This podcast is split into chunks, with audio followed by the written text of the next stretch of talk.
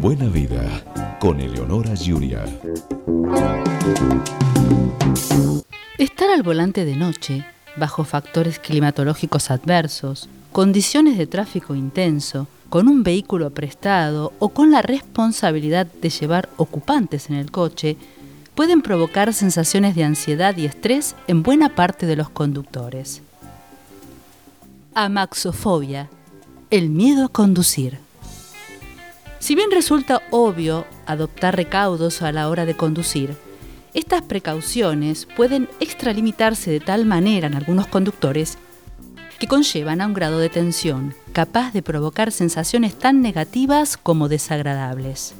El pánico al volante, conocido también como amaxofobia, puede llevar a algunas personas a experimentar un desgaste extra y sufrir palpitaciones, sudoración profusa, temblores y náuseas, impulsándolas incluso a dejar de conducir por completo.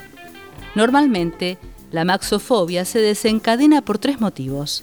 Porque se ha vivido o presenciado un accidente, porque se lleva mucho tiempo sin conducir, o por sentir inseguridad, ansiedad, estrés y hasta depresión.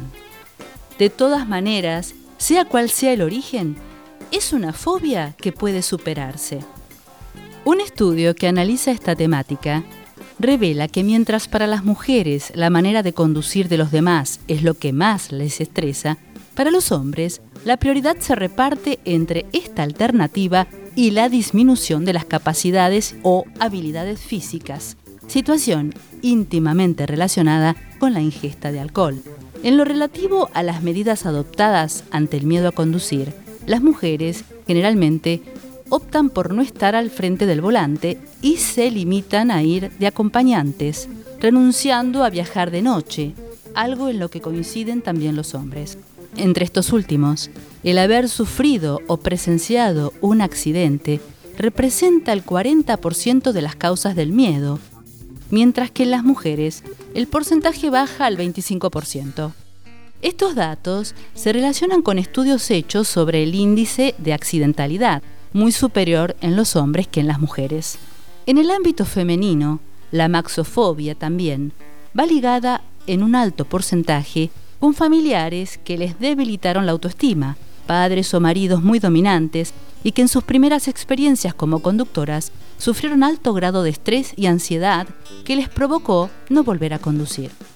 En materia de amaxofobia, lo importante es no confundir el miedo con el respeto y tener en cuenta que es normal sentir un cierto temor al conducir, ya que al salir a la ruta siempre se corre un cierto riesgo. Las causas de esta problemática pueden ser diversas y aparecen en cualquier etapa de la vida ante un episodio traumático. De más está decir que en nuestro país ocurren muchos accidentes de tráfico y son la primera causa de muerte y también de discapacidad. ¿Sufrís de amaxofobia? ¿Es miedo o es respeto? Es importante distinguirlo. Y si tenemos miedo, es ideal consultar con un terapeuta para superar el trauma. Buena vida con Eleonora Giuria.